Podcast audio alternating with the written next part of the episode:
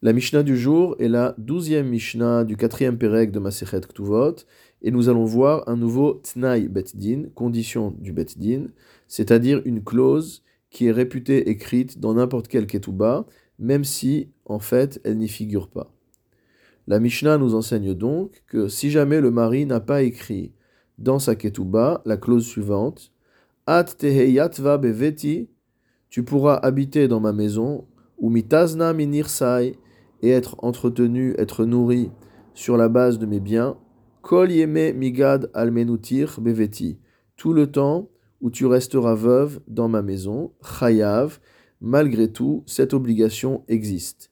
Shehut nai beddin, car elle constitue une condition posée par le beddin, c'est-à-dire que le mari est obligé de s'engager au moment du mariage à ce que, si jamais il décède, sa veuve puisse continuer à vivre dans sa maison et être nourrie sur ses biens. Nous avons donc parlé du mari qui n'a pas écrit cette clause dans sa ketouba, mais la Mishnah nous dit que les habitants de Jérusalem inscrivaient cette clause de la manière dont elle figure ici dans la Mishnah. Et les habitants du Galil, donc de la région euh, nord d'Israël, écrivait également comme les gens de Jérusalem. Anshe Yehuda Ayukotvin. Par contre, les habitants de Judée avaient une autre clause, et voici ce qu'ils écrivaient.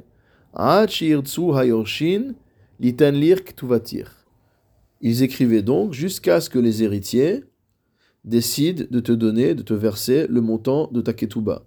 C'est-à-dire que chez les habitants de Yehuda, il y avait une limite à ce droit de la veuve à vivre dans la maison euh, de son mari défunt et à être nourrie sur ses biens. Les fichar, c'est pourquoi, nous dit la Mishnah, Imratsu Hayorshin, dans le cas donc de la Judée, si jamais les héritiers voulaient, Notnim la ktubata, ils pouvaient verser à la veuve sa ketuba, ou potrinota, motamo, et la renvoyer et se débarrasser d'elle. Le Barthénora explique Ve'en halacha Yehuda, que la halacha n'est pas comme les Anshe Yehuda. Et là, kol zman shelo niset ve'shelo tant que la veuve ne s'est pas remariée, ou qu'elle-même n'a pas demandé le versement de sa ketouba, bevet din, devant un tribunal, ni zonet Michel Baala, elle est nourrie sur la base des biens que son mari a laissés, Et elle vit dans la maison où elle vivait avec son mari de son vivant.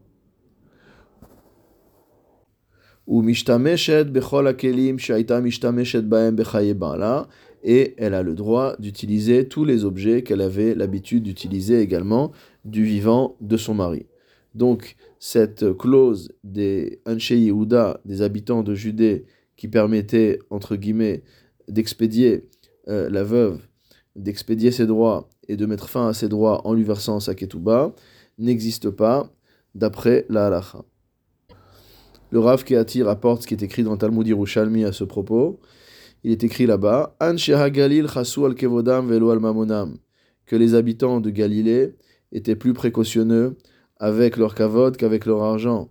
C'est-à-dire, c'était plus important pour eux de se comporter de manière droite et de ne pas mettre à la porte la veuve avec sa ketouba, et ils préféraient ne pas faire attention à leur argent, puisque forcément, en tant que la veuve habite dans la maison de son mari défunt, euh, elle consomme, entre guillemets, de la fortune que le mari a laissée, et elle occupe une place dans la maison, etc.